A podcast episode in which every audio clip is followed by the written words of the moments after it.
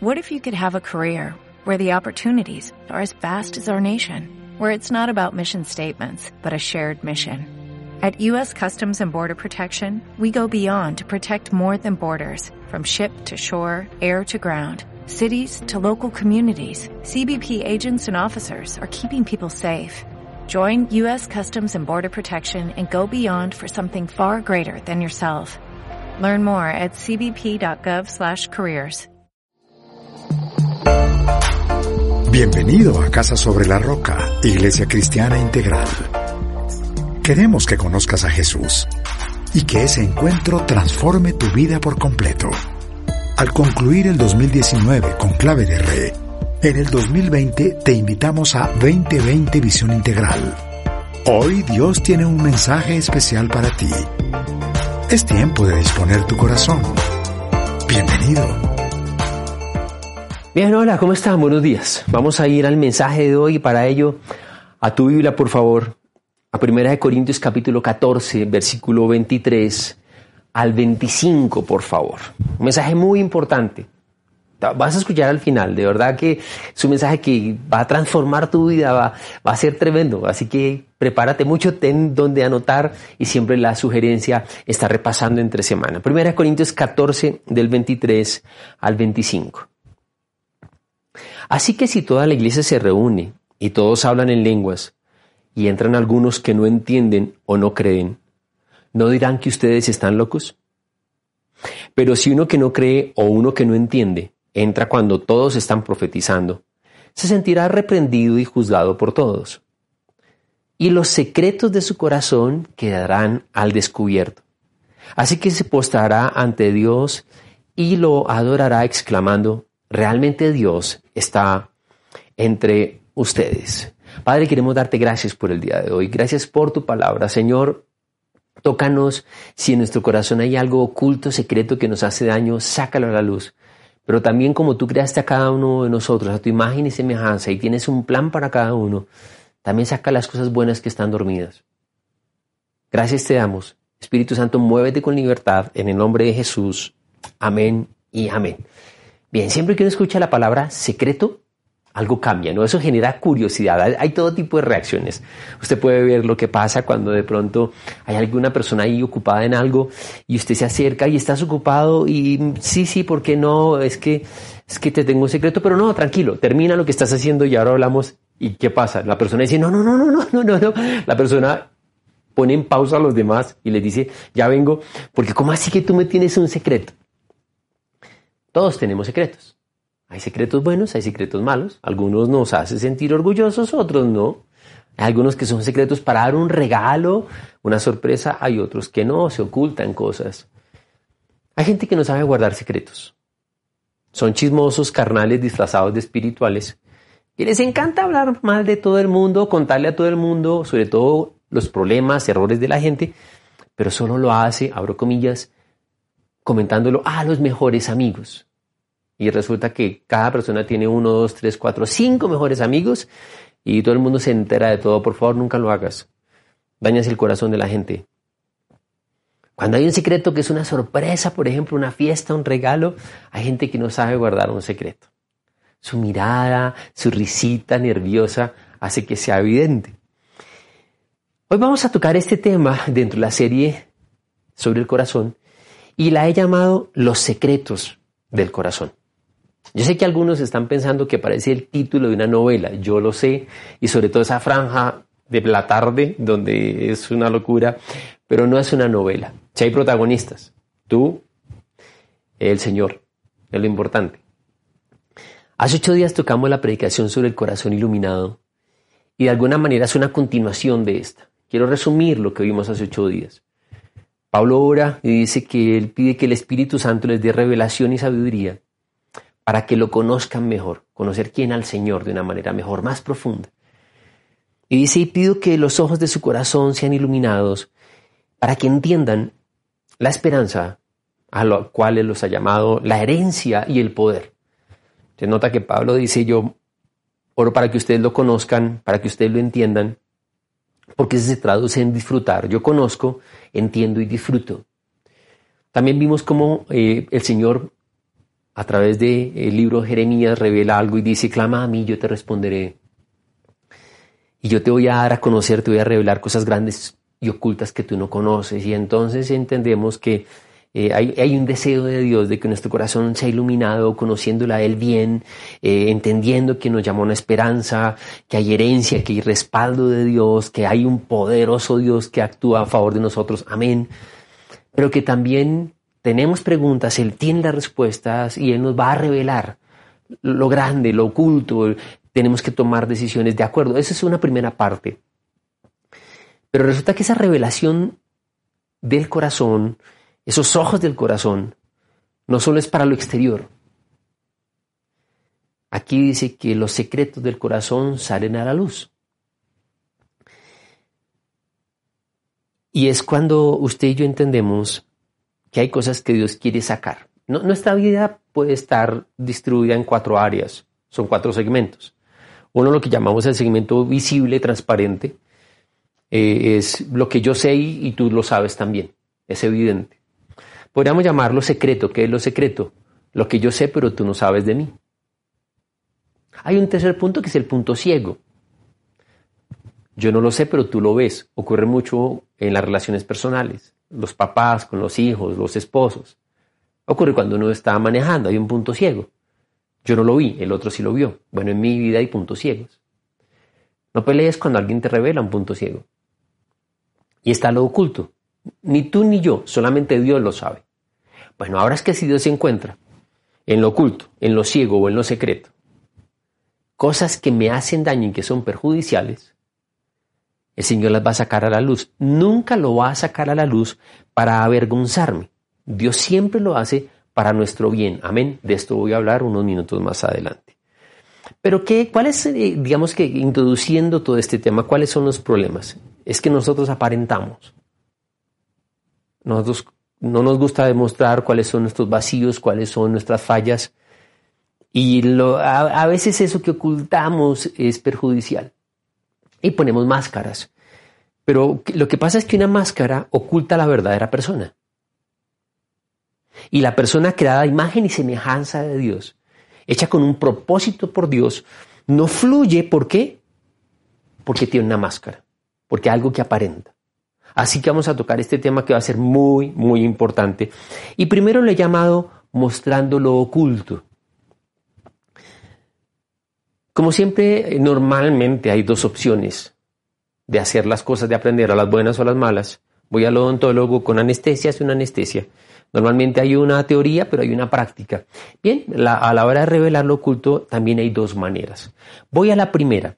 La primera la he llamado sin dolor, simplemente por aprendizaje. En la primera carta de Corintios capítulo 14, ahora lo mencioné, vas a ir al versículo 1 y el versículo 3 y después vamos a pasar al versículo 24. Déjame te explico. Pablo desde el capítulo 12 viene hablando de los dones espirituales. Dice que somos un solo cuerpo, explica que hay diferentes dones, que no todos tienen los mismos dones. Capítulo 13 dice, sin importar los dones que tengas, si no tienes amor no sirve para nada, capítulo precioso. Y en el 14 él explica en detalle dos dones particulares, el de profecía y el de lengua, diciendo que todo debe hacerse decentemente y en orden. Déjame, vamos entonces a leer y explicar. Voy al versículo 1, repito, 1 Corintios capítulo 14.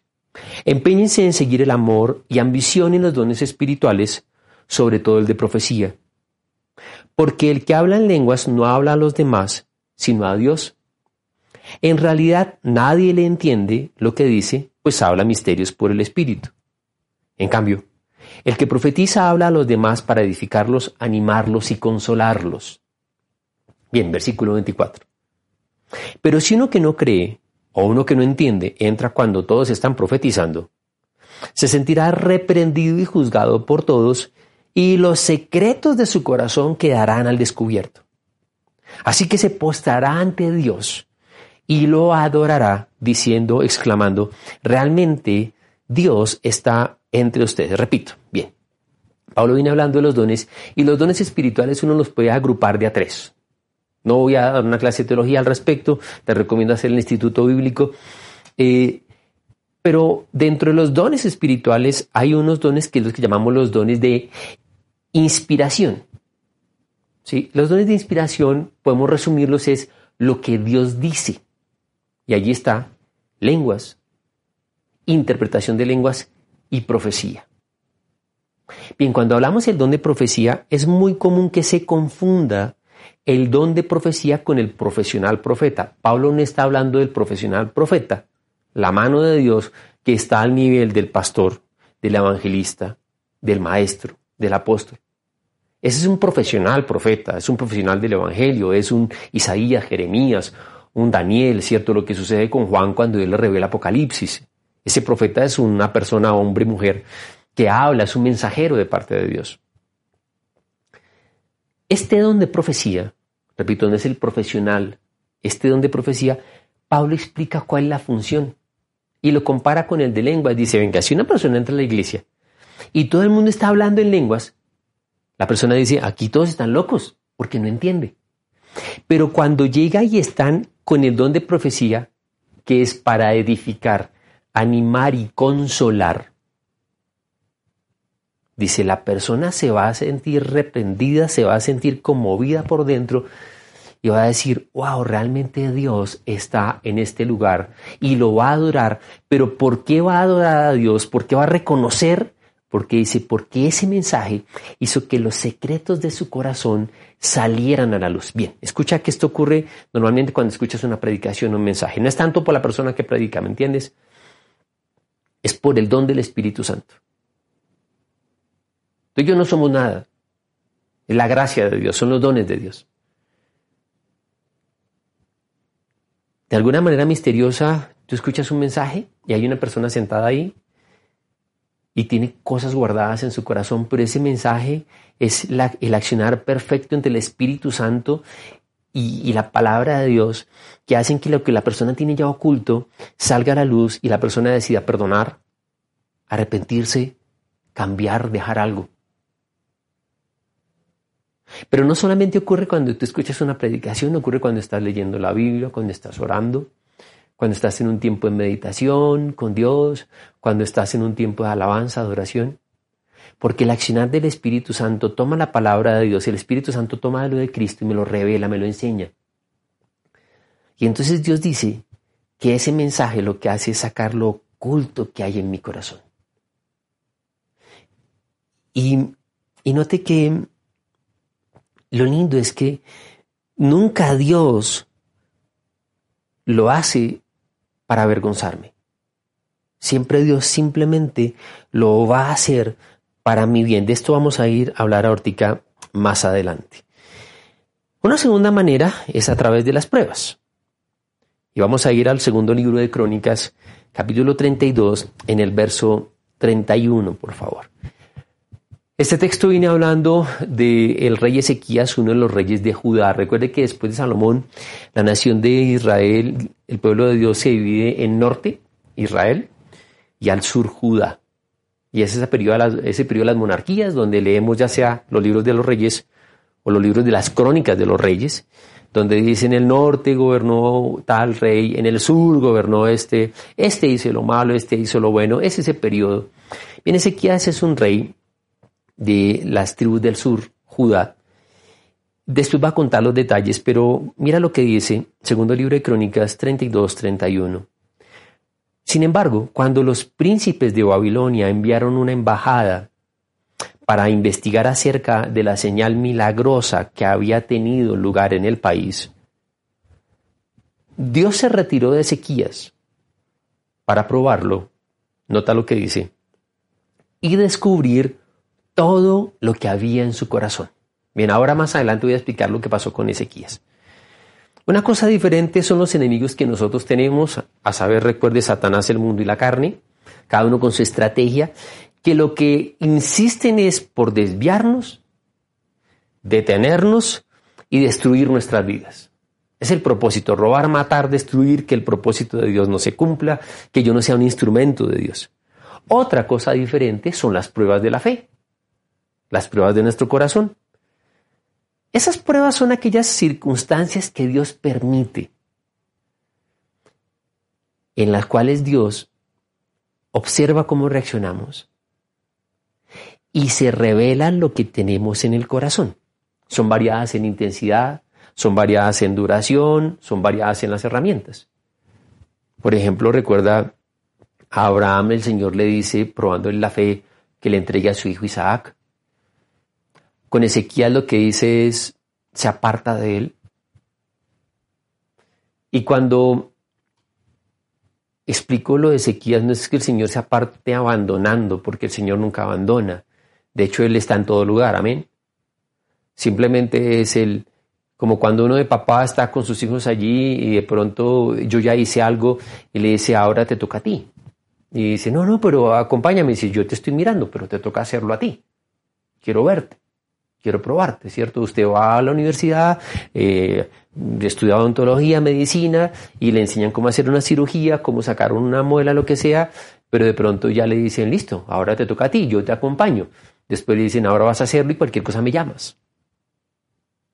¿Qué están haciendo? Una prueba. Estamos mirando cómo reaccionas, qué tanto conocimiento hay. Y lo que el Señor muchas veces hace es decir, voy a permitirte que pases algo, porque quiero probar lo que hay en tu corazón, quiero ver lo que hay en tu corazón.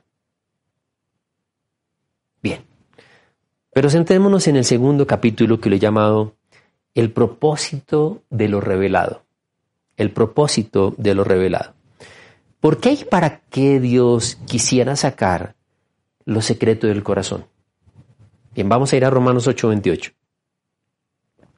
Romanos capítulo 8, verso 28.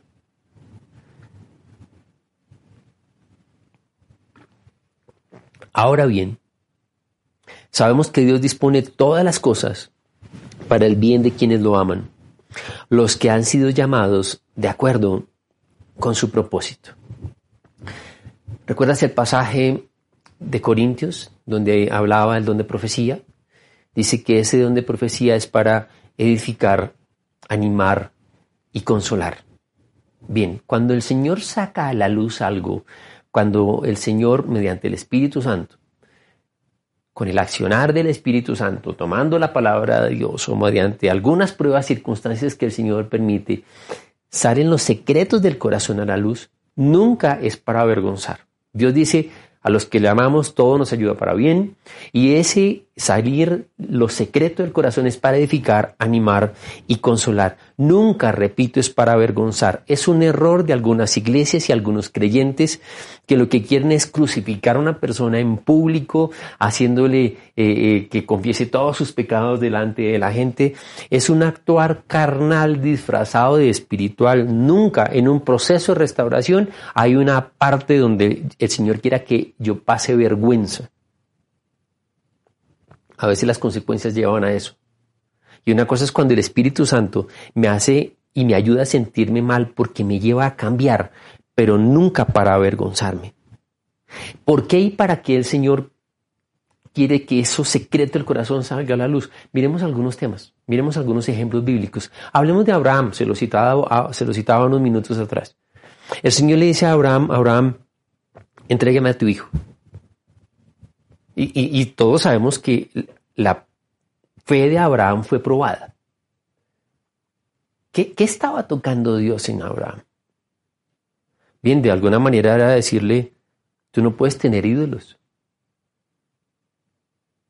Tú no puedes adorar y amar a algo o a alguien por encima de Dios. Y Abraham se levanta muy temprano y dice, voy a entregarte mi hijo. Hoy en día, esos dioses pueden ser el trabajo, el dinero, tus amigos, tu apariencia física. Y de pronto eh, se acabó el trabajo. un mal negocio y no hay dinero. Tus amigos te dejaron. Eh, la parte física va a cambiar. Y de alguna manera es como diciendo, eh, voy a apartarme un minutico en esta área. ¿Cómo vas a reaccionar cuando no tienes trabajo? ¿Qué pasa cuando en tu cuenta bancaria no hay un saldo suficientemente grande? ¿Notas cómo a través de las pruebas Dios revela lo que hay en el corazón? Y allí sale a relucir que somos inseguros. Que aunque nosotros le decimos al Señor que Él es suficiente, que contenerlo a Él nos basta, que Él es nuestro fundamento, la base y perfeccionador de nuestra fe, de verdad nos damos cuenta que necesitamos apoyos externos, que por dentro estoy clamando sentir identidad, sentirme seguro y, disfrutar bendiciones y de pronto me estoy dando cuenta que los estoy buscando en algo diferente a Dios. De pronto digo, Señor, mi confianza está puesta en un trabajo. Mi confianza está puesta en mis talentos, en, en quién soy yo. Eh, eh, camino seguro porque tengo amigos, porque mi apariencia física me abre puertas. Pero mira que esa prueba también hizo que la verdadera fe saliera a la luz. Es que cuando hablamos que lo secreto del corazón sale a la luz, no son solo cosas malas. Allí sale la verdadera fe que era necesaria para el llamado que Dios tenía para Abraham. Hablemos un poquitico de Jonás. Jonás aprende lo que es el precio de la obediencia y de la desobediencia. Recuerda lo que sucede, el Señor le dice, va a predicar a Nínive y Jonás arranca para otro lado. Em, y contrata, compra un tiquete de un crucero, se va y llega una tormenta súper fuerte y recordamos la historia que finalmente Jonás dice, el culpable soy yo. Y a Jonás lo echan al agua, se calma la tormenta, pero el Señor dispone Escúchame, este Dios dispone que un pez trague a Jonás sin masticar, gracias a Dios. Y mira lo que dice en el capítulo 2, versículo 8 y 10. Jonás estando dentro del pez ora así. Los que siguen a ídolos vanos abandonan el amor de Dios. Yo, en cambio, te ofreceré sacrificios y cánticos de gratitud. Cumpliré las promesas que te hice. La salvación viene del Señor. Entonces el Señor dio una orden y el pez vomitó a Jonás en tierra firme. Ah, claro, la oración de Jonás. ¿Cómo cambia la oración en la actitud de Jonás estando entre el pez, no? Señor, los demás son los que siguen ídolos y te abandonan. Yo, yo, yo voy a cumplir mis sacrificios, yo te voy a alabar, yo voy a hacer el instituto bíblico, yo voy a ayunar un día, no solo un día, yo voy a ayunar muchos días. Eh, tú eres el Dios de las promesas, tú eres el que responde. ¿Cómo cambió, no? Pero mire que Dios vio que era sincero, pasó por una prueba y fue sincero, porque mira que así como Dios dispuso que un pez se lo tragara, dice, y entonces Dios dio una orden y el pez vomitó a Jonás en tierra firme. Llega un momento en el cual Dios dice, lo secreto del corazón ya salió. Tú ya aprendiste lo que tienes que aprender. Y solamente con que Dios haga así, Dios de la orden, esto puede cambiar.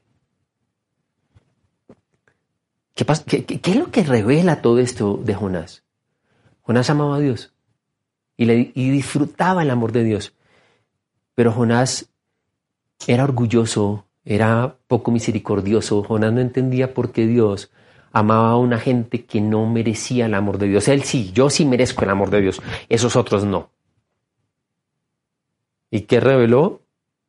La prueba fue, reveló eso a Jonás. Miremos con Ezequías.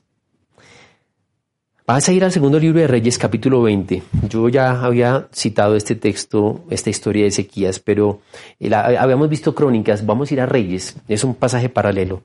Lo leemos y vamos a mirarlo. Dice, por aquellos días Ezequías se enfermó gravemente y estuvo a punto de morir. El profeta Isaías, hijo de Amós, fue a verlo y le dijo, así le dijo el Señor, pon tu casa en orden porque vas a morir, no te recuperarás. Ezequías volvió el rostro hacia la pared y le rogó al Señor. Recuerda, Señor, cómo me he conducido delante de ti con lealtad y con un corazón íntegro, y que he hecho lo que te agrada. Y Ezequías lloró amargamente. No había salido Isaías del patio central cuando le llegó la palabra del Señor. Regresa y dile a Ezequías, gobernante de mi pueblo, que así dice el Señor Dios de su antepasado David. He escuchado tu oración y he visto tus lágrimas. Voy a sanarte y en tres días podrás subir al templo del Señor. Voy a darte quince años más de vida. Y a ti y a esta ciudad la libraré de caer en manos del rey de Asiria. yo defenderé esta ciudad por mi causa y por consideración a David, mi siervo. Entonces Isaías dijo, preparen una pasta de higos. Así lo hicieron, luego se la aplicaron al rey en la llaga y se recuperó. Ezequías le ha preguntado al profeta, ¿qué señal recibiré que el Señor me sanará y de que en tres días podré subir a su templo? Isaías le contestó, esta es la señal que te dará el Señor para confirmar lo que te ha prometido. ¿Quieres que la sombra avance diez peldaños o que retroceda diez? Es fácil que la sombra se extienda diez peldaños, replicó Ezequías, pero no que vuelva atrás. Entonces el profeta Isaías invocó al Señor y el Señor hizo que la sombra retrocediera diez peldaños en la escalinata de Acaz. Y en versículo 12. En aquel tiempo Merod, Baladam, hijo de Baladam, rey de Babilonia, le envió cartas y un regalo a Ezequías porque supo que había estado enfermo. Ezequías se alegró al recibir esto y les mostró a los mensajeros todos sus tesoros. La plata, el oro, las especias, el aceite fino, su arsenal y todo lo que había en ellos. No hubo nada en su palacio ni en todo su reino que Ezequías no les mostrara. Entonces el profeta Isaías fue a ver al rey Ezequías y le preguntó, ¿Qué querían esos hombres? ¿De dónde vinieron? De un país lejano, respondió Ezequías. Escucha esta respuesta. Vinieron a verme desde Babilonia. Ya le explico esto. ¿Y qué vieron en tu palacio? preguntó el profeta. Vieron todo lo que hay en él, contestó Ezequías. No hay nada en mis tesoros que yo no les haya mostrado. Entonces Isaías le dijo, Oye la palabra del Señor, sin duda, Vendrán días en que todo lo que hay en tu palacio y todo lo que tus antepasados atesoraron hasta el día de hoy será llevado a Babilonia. No quedará nada, dice el Señor. Y algunos de tus hijos, tus propios descendientes, serán llevados para servir como eunucos en el palacio del rey de Babilonia. El mensaje del Señor que tú me has traído es bueno, respondió Ezequías. Y es que pensaba, al menos mientras yo viva, sin duda que habrá paz y seguridad. Bien, la, esta, esta historia es tremenda. Vamos a mirar un poquitico. Eh, Ezequías, Ezequías está enfermo. un tremendo mensaje que de pronto el Señor le dice al profeta, y dile a Ezequías que va a morir, que ponga todo en orden. Pon tu casa en orden porque vas a morir. Bueno, yo creo que uno tiene que poner todo en orden, no porque sepa que va a morir pronto. Y algunos no han entendido que Dios dice, pon tu casa en orden, por favor. Ordena todo, prioridades, tu hogar, finanzas, tiempo, todo, pon tu casa en orden. El tema es que finalmente Ezequías se arrepiente, llora, y antes de que Isaías salga del conjunto, antes de llegar a la portería, Dios le dice, vuélvete. Es, una respuesta tremenda de parte de Dios. Y le dice, está bien, dile a Ezequías que no, que no va a morir, que lo va a extender, que soy bueno con él y 15 años más de vida. Y el Señor hace algo tremendo porque Isaías pidiendo confirmación le dice, bueno, ¿y cómo sé que es así? El que, el que la, sombra se mueva a 10 grados, pues es normal porque el sol va a ir bajando cuando se va poniendo, va poniendo y obviamente la sombra extiende. Lo que dice, no, yo quiero es que de alguna manera se devuelva. De hecho, la NASA ha comprobado que en, en los tiempos esto ocurrió, es un milagro comprobado. O sea, Dios es tremendo. Pero ocurre algo. Ocurre que los príncipes de Babilonia se enteran del tema, se enteran de que él estaba enfermo, pero se enteran que hubo una señal milagrosa. Ellos llegan, cuando usted mira la historia, los babilonios eran, eh, les encantaba todo lo que era eh, eh, la lectura de los astros, ¿no? la astrología, no tanto la astronomía, sino la astrología. Ellos llegan a averiguar qué fue lo que pasó con la señal milagrosa. Pero ¿qué fue lo que Ezequías hizo? Ezequiel dice, vinieron a verme a mí, vinieron a ver mis riquezas. Oye, y en vez de Ezequías tener la oportunidad de darles testimonio de cómo Dios restaura y sana y darle gloria a Dios y decirles, miren, ¿saben qué es lo que pasa? Ustedes creen en Dios y Dios es tremendo, Dios hace una manera, usted no sabe, Dios me restauró, en vez de contarles su testimonio, él se vuelve orgulloso y dice, vinieron a verme a mí y le mostré mi riqueza, mi reino. Por eso es que en el otro texto dice, y entonces el Señor se apartó de Ezequías para ver qué había en su corazón. Él le había dicho, Asiria no va a venir, yo voy a impedir que Asiria venga. Y el Señor dice, Ezequías, Asiria va a venir. O sea, vas a tener problemas. E, esto reveló que Ezequías era un hombre orgulloso, que era indiferente, que era egoísta. Mira, que mira la respuesta final. Dice, el mensaje es bueno, pues pensaba, bueno, al menos mientras yo esté, pues no hay problema. Pues tal vez mis hijos y mis nietos sí van a tener problemas, pero bueno, no importa. Es una persona egoísta. Es una persona que dice, mientras yo esté bien, bueno, no importa. Dios saca lo del secreto del corazón y, mira la respuesta inmediata y la respuesta posterior. Te voy a explicar. Porque es que cuando el Dios bombero está disponible para toda persona, ¿no? Y es cuando tengo necesidad, me vuelvo creyente. Toda persona en momentos de necesidad es creyente de Dios. Tremendo. Pero Dios dice, bueno, voy a ver qué pasa después de. Te devolví el trabajo, te devolví la salud, tu matrimonio se restauró. Ahora quiero ver qué pasa después. Entonces Dios aparte dice, quiero ver los secretos de tu corazón. Quiero ver si me buscaste solamente por la necesidad. O quiero ver si realmente tu corazón es un corazón limpio y transformado. ¿De, qué sirve que Dios restaure cierto momento, cierta área de mi vida y después con el tiempo vuelva a vivir una vida que desagrada a Dios? ¿De, qué sirve? Otra vez el Dios bombero simplemente cuando tengo problemas vuelvo. Eso es lo que ocurre con muchos chicos. Eso es lo que ocurre con mucha persona que eh, tiene problemas. Señor, ayúdame. Jonás, dentro del pez, Señor, yo, eh, claro, pero, pero eh, Dios hace que el pez lo escupa otra vez en tierra o haberlo escupido en el agua. Dios hace que el pez lo escupa en tierra. Después Jonás vuelve y refunfuña. Eh, es cuando Dios, yo le decía a Dios, quiere que salga lo secreto del corazón, sobre todo cuando Dios encuentra que hay algo que hace daño y que impide que la persona que Dios creó fluya. Dios quiere que eso salga al corazón. Nuestra vida debería ser, quiero que vayas a Hechos capítulo 16, por favor. En el capítulo 13. Hechos 16, 13. Esta historia, ¿cómo me gusta? Hechos 16, 13. El sábado salimos a las afueras de la ciudad y fuimos por las orillas del río donde esperábamos un lugar de oración. Nos sentamos y nos pusimos a conversar con las mujeres que se habían reunido. Una de ellas, que se llamaba Lidia, adoraba a Dios. Era la ciudad de Tiatira y vendía telas de púrpura. Mientras escuchaba, el Señor le abrió el corazón para que respondiera al mensaje de Pablo.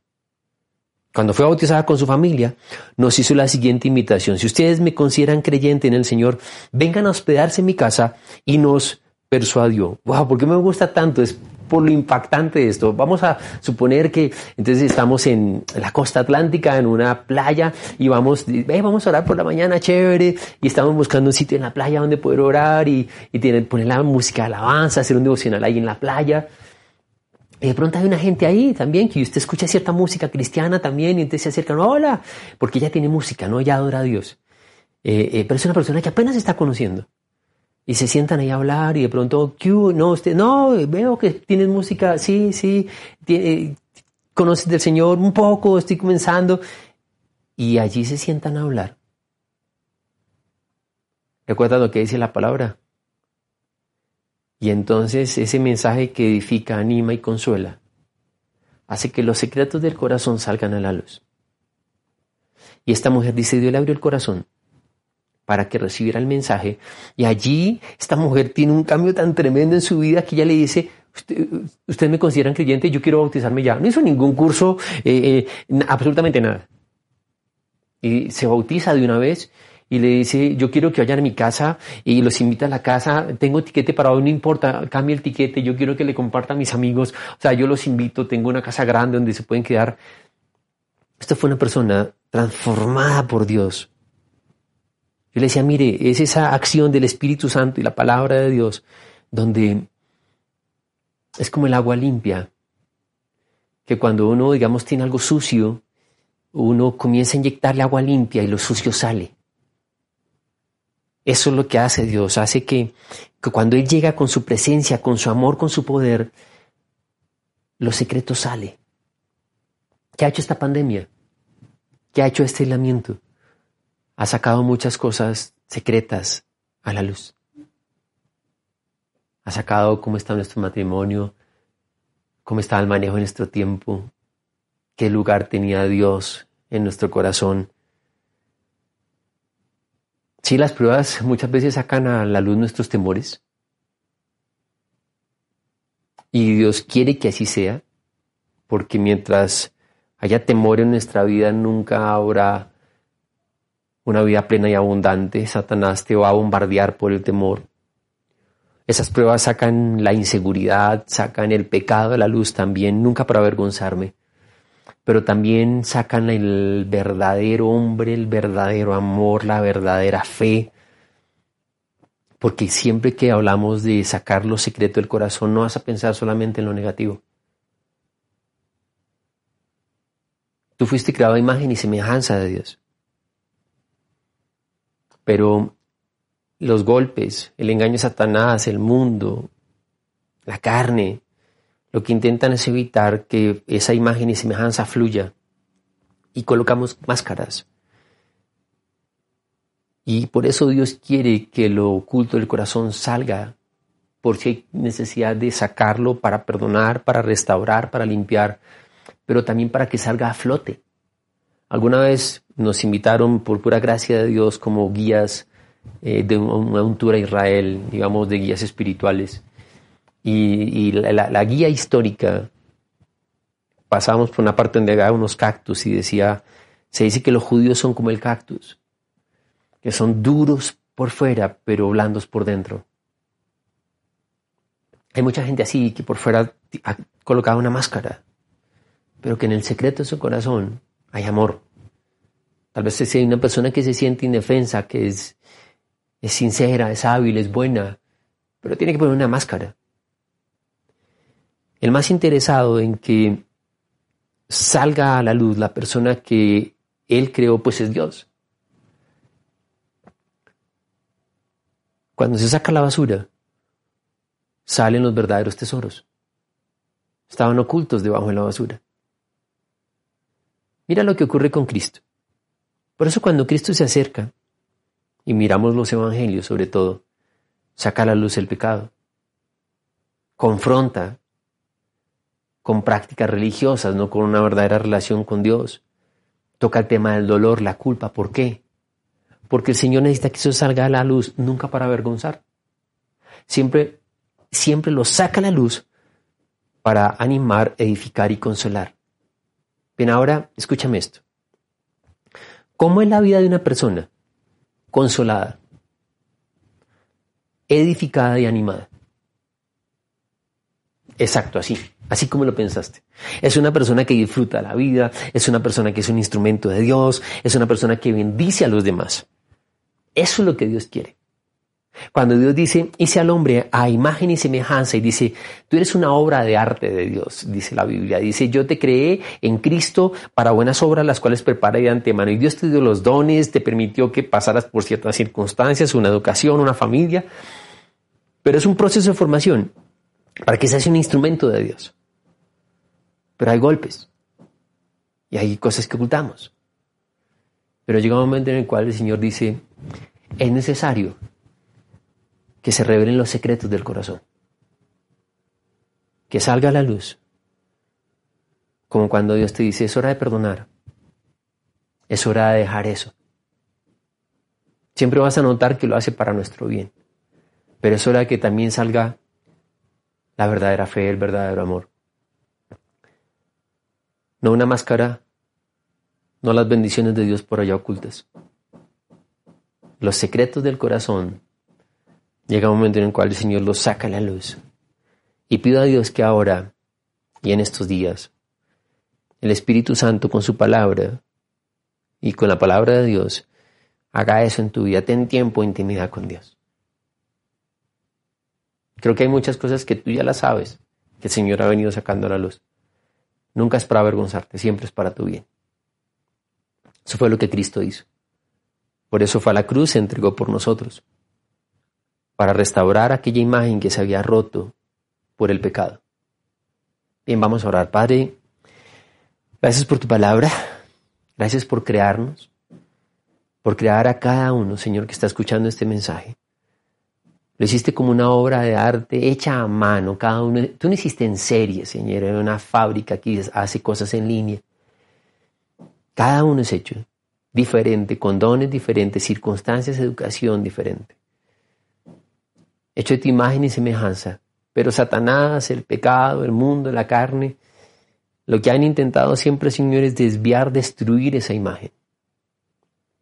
Y ahí por allá adentro, en el corazón, mucho golpe, personas lastimadas, Dios que fueron violentadas, pecados que nos avergüenzan, y está por allí bien guardado, Señor. Pero también allí guardado está ese hombre y esa mujer que tú creaste, que clama ser libre, que clama ser utilizado por ti, que clama encontrar un propósito, sentir una verdadera felicidad. Tú eres Dios.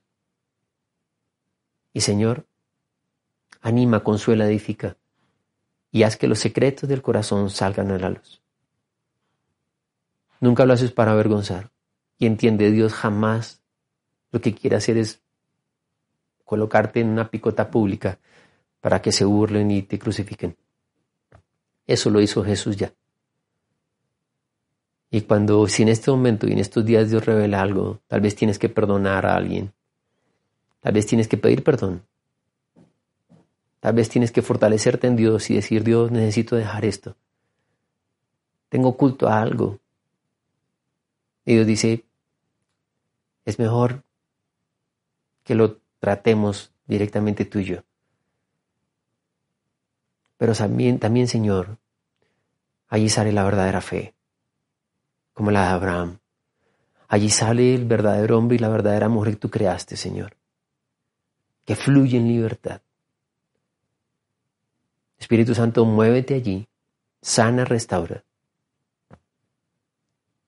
En el nombre de Jesús. Amén y amén. Bien, de ocho, continuamos con esta serie sobre el corazón. Si estás escuchando este mensaje y quieres abrirle tu vida a Cristo, así como escuchamos ahora la historia de Lidia, dice el Señor le abrió el corazón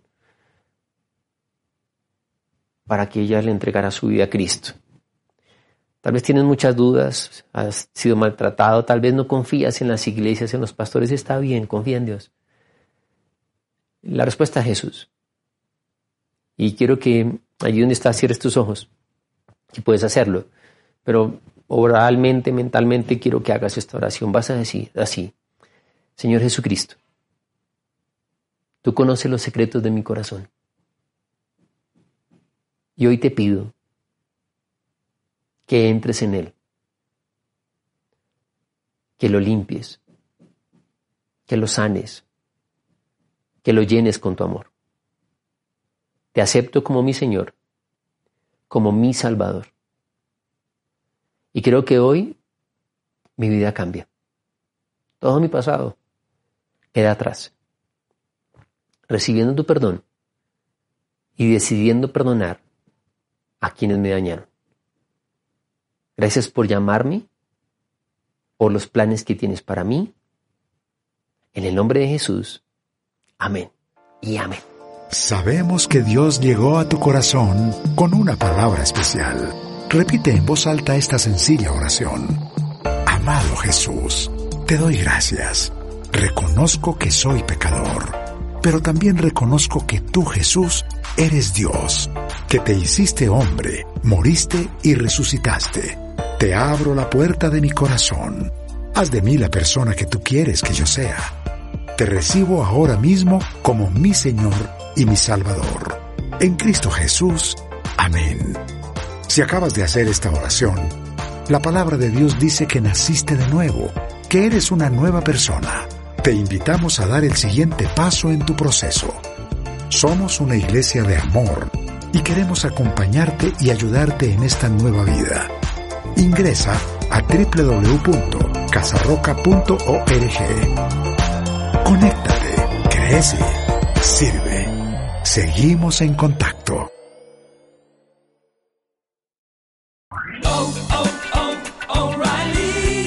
¿Necesitas ayuda? En O'Reilly Auto Parts te ayudamos. ¿Necesitas algún consejo? Te aconsejamos. Nuestros profesionales en autopartes están siempre disponibles para ayudarte a encontrar lo que necesites. Excelente servicio al cliente es solo una de las ventajas que ofrece O'Reilly Auto Parts. Los profesionales en autopartes. Oh, oh, oh, O'Reilly Auto Parts.